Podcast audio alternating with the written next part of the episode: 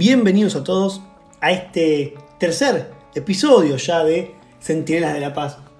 Es algo gracioso también pensar que cuando uno planea, cuando uno dispone, cuando uno se sienta a armar las cosas, dice, bueno, saco un episodio en un momento, saco otro episodio al mes sobre tal tema, y de repente la realidad cambia, de repente la situación se modifica, y uno tiene que responder, y uno tiene que ver lo que está pasando, que aprovechar también lo que está pasando para llegar a otras personas y ser instrumento. Eso también es algo a lo que nos llama Jesús. Soy Francisco Olín, su anfitrión, nuevamente. Y algo que es muy importante en este día domingo. Este es el día que hizo el Señor. Muchas veces podemos pensar que en el momento de las lecturas solamente hay que prestarle atención al Evangelio, que sin duda es muy importante y es algo central en la misa, porque es Jesús que nos habla, pero también hay que hacerlo al Antiguo Testamento. Y la palabra de Dios nos ayuda a entrar en el corazón de Jesús. Sobre todo las lecturas de los salmos del Antiguo Testamento, porque va preparando lo que va a pasar en el Nuevo, porque va disponiendo, porque es un anticipo de lo que se va a cumplir en Jesús. Y por eso es muy importante leer la palabra, leerla en familia, leerla con amigos, las posibilidades hoy a través de internet son muchas. Podemos hacerlo vía Zoom, vía Skype, vía FaceTime, WhatsApp. Hay muchas posibilidades para hacerlo y compartir con otra persona. Pero primero uno interiormente, mano a mano con Jesús. Miren lo que dice el Salmo de este domingo. El Señor es mi pastor, nada me puede faltar. Aunque cruce por oscuras quebradas, no temeré ningún mal porque tú estás conmigo. Es impresionante, en este tiempo parece que nos faltan muchas cosas, ¿no? Parece que estamos cortos de provisiones, parece que estamos cortos de comida, de elementos en la casa, parece que estamos cortos de cosas para poder hacer. Pero, y por eso va a decir San Pablo también, yo sé en quien he puesto mi confianza. Y este día entonces es una oportunidad para renovar la confianza en Jesús, para saber que hay muchas cosas que me pueden faltar en este mundo, que hay muchas cosas que en esta cuarentena quizás no estoy pudiendo hacer, pero hay algo que no me puede faltar, pero hay algo que siempre tiene que estar, que es el Señor. Y si el Señor es mi pastor y nada me puede faltar cuando lo tengo a Él, bueno, entonces no temo ningún mal. Por supuesto, creo en la oración y creo también en el angel con responsabilidad y los medios que, que tenemos a nuestro alcance. Pero primero es el Señor y primero entonces poder buscarlo a Él.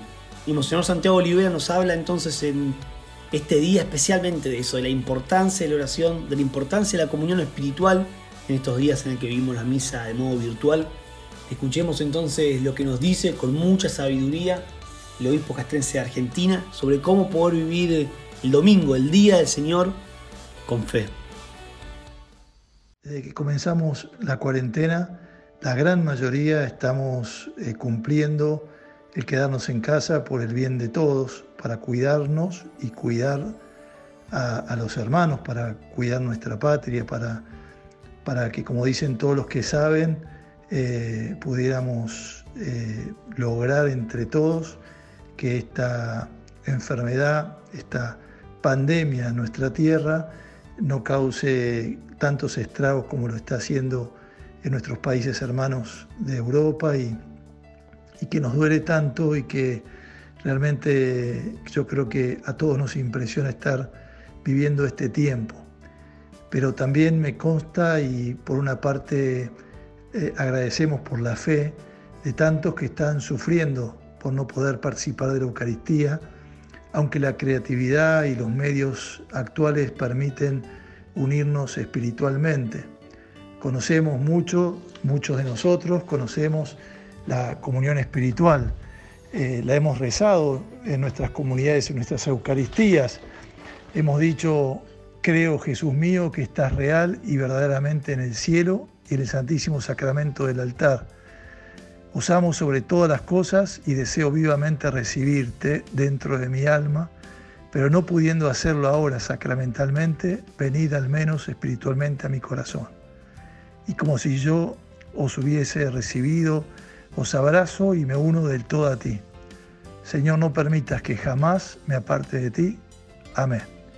hemos escuchado eh, en varias comunidades nuestras esta oración y ahora cobra una densidad muy importante para todos. Quizás eh, la costumbre de comulgar nos hacía acostumbrarnos a este gran don que significa la Eucaristía.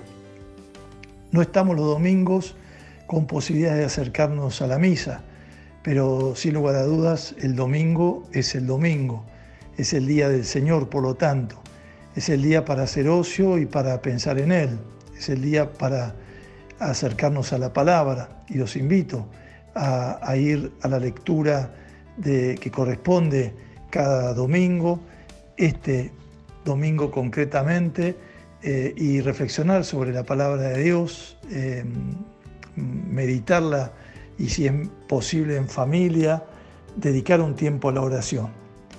También quiero agradecer el testimonio de muchos de ustedes. Hoy me llegó un mensaje eh, de un familiar, realmente una persona que valoro y quiero y de un gran testimonio. Y sencillamente me decía, esto que tocó mi corazón y creo que nos va a tocar a todos. Eh, hoy no podré ofrecer la misa, solo oraciones. Si supieras, Santiago, cuánto envidio a los sacerdotes. En el momento de comulgues, decile a Jesús en tu corazón que yo quiero comulgar con vos. Me estoy uniendo en esta dolorosa abstinencia eucarística a todas las comunidades y misas de la tierra. Me harías con ello un gran favor. Admiro y agradezco el testimonio y la fe de esta sencilla persona, pueblo de Dios, que tanto nos enseña a lo que estamos acostumbrados diariamente a celebrar el gran misterio, el gran milagro de Jesús que se hace alimento para todos. Eh, los sacerdotes rezamos por todo el pueblo, siempre y en cada Eucaristía y los tenemos en la patena de cada misa muy presente a todos y a nuestra patria. No dejamos de rezar y bendiciones en este domingo particular que Dios nos concede al mundo y particularmente a nuestra patria. Muy bien, ese fue el mensaje de Monseñor Santiago Olivera, obispo castrense de Argentina. Si te gustó lo que escuchaste, te invito a que lo compartas con un amigo, con una amiga, que lo subas a las redes sociales, que se lo des a un familiar si crees que te estuvimos ayudando, también entonces aprovecha y mandáselo a alguien que le pueda hacer muy bien. No olvides de seguirnos en Apple Podcast, Spotify, Google Podcast y también nuestras redes sociales, YouTube, Facebook, Instagram y por supuesto nuestra página web.